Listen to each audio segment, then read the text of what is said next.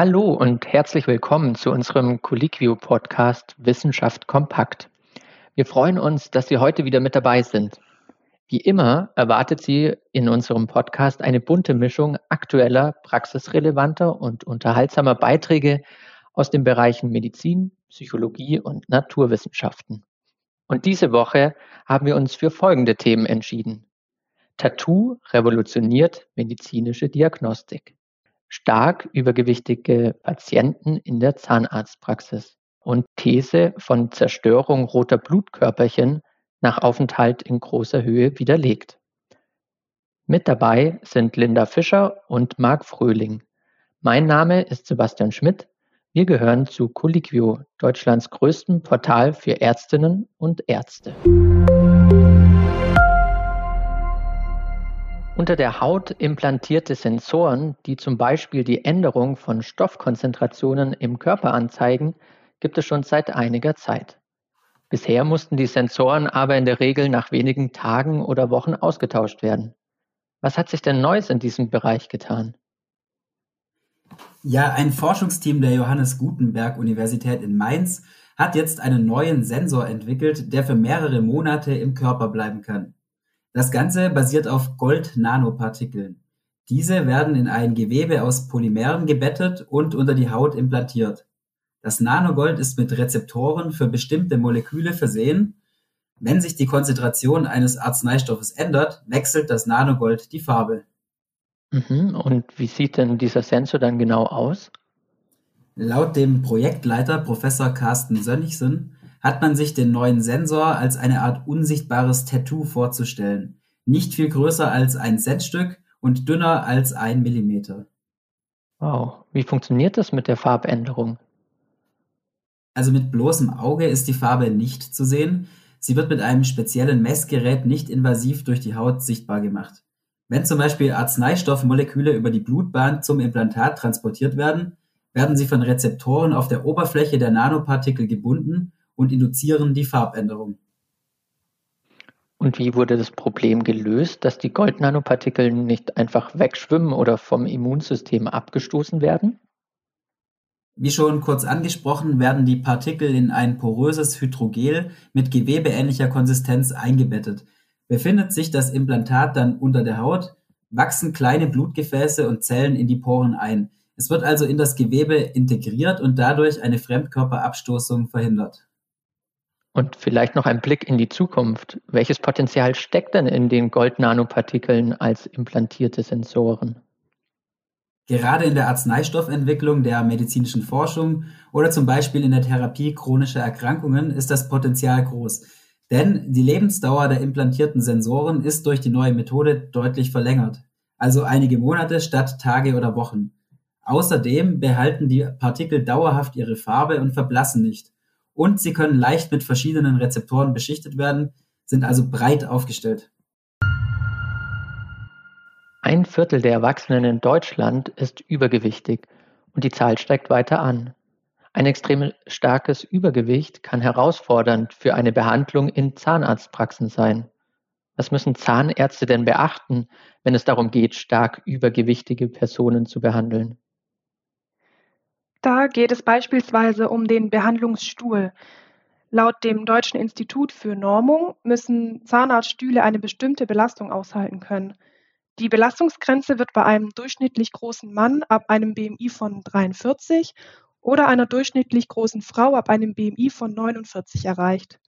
Um den Behandlungsstuhl nicht überzubelasten, darf und muss die zu behandelnde Person im Zweifelsfall nach ihrem Gewicht gefragt werden.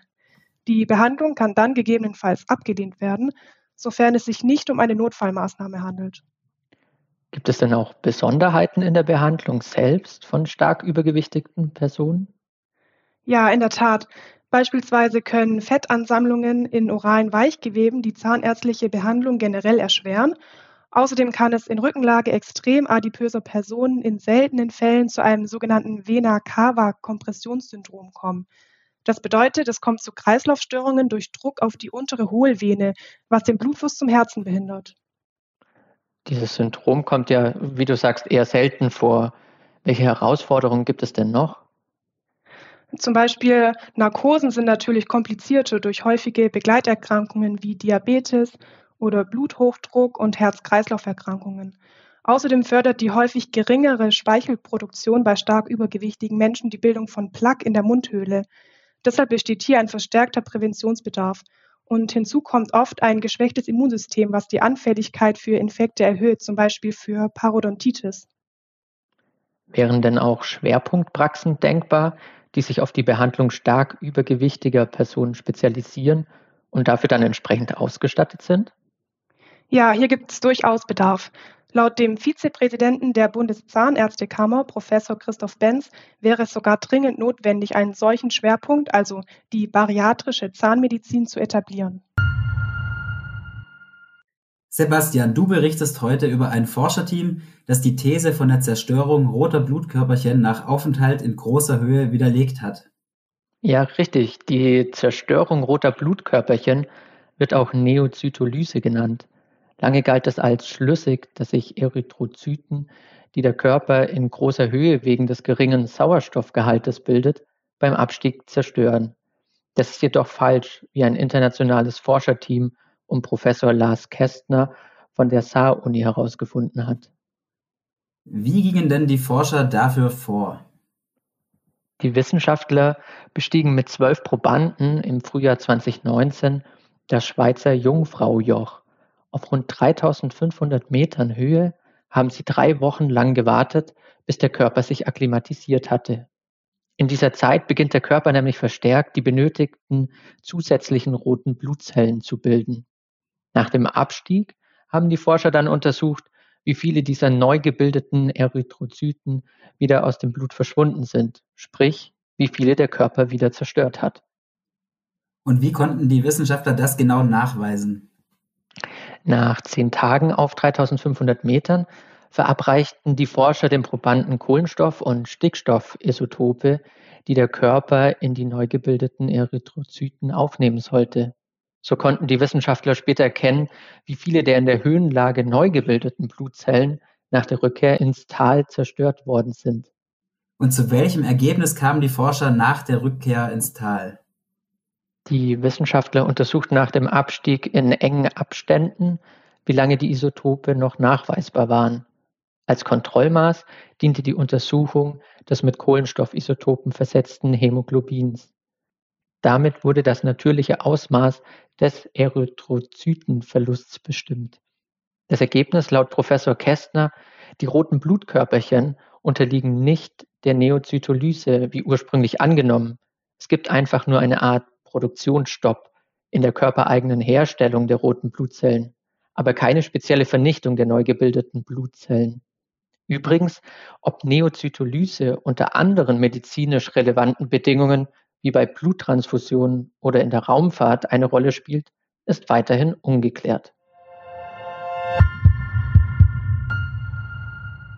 Das war's wieder für diese Woche. Die Quellen zu hier vorgestellten Studien finden Sie unter diesem Beitrag. Wenn Sie uns nicht verpassen wollen, abonnieren Sie uns gerne auf iTunes, Spotify oder Deezer. Dieser Podcast wird produziert von der Colliquio Medizinredaktion. Aufgezeichnet wurde am 8. April 2021. Redaktion Dr. Linda Fischer, Marc Fröhling und Sebastian Schmidt.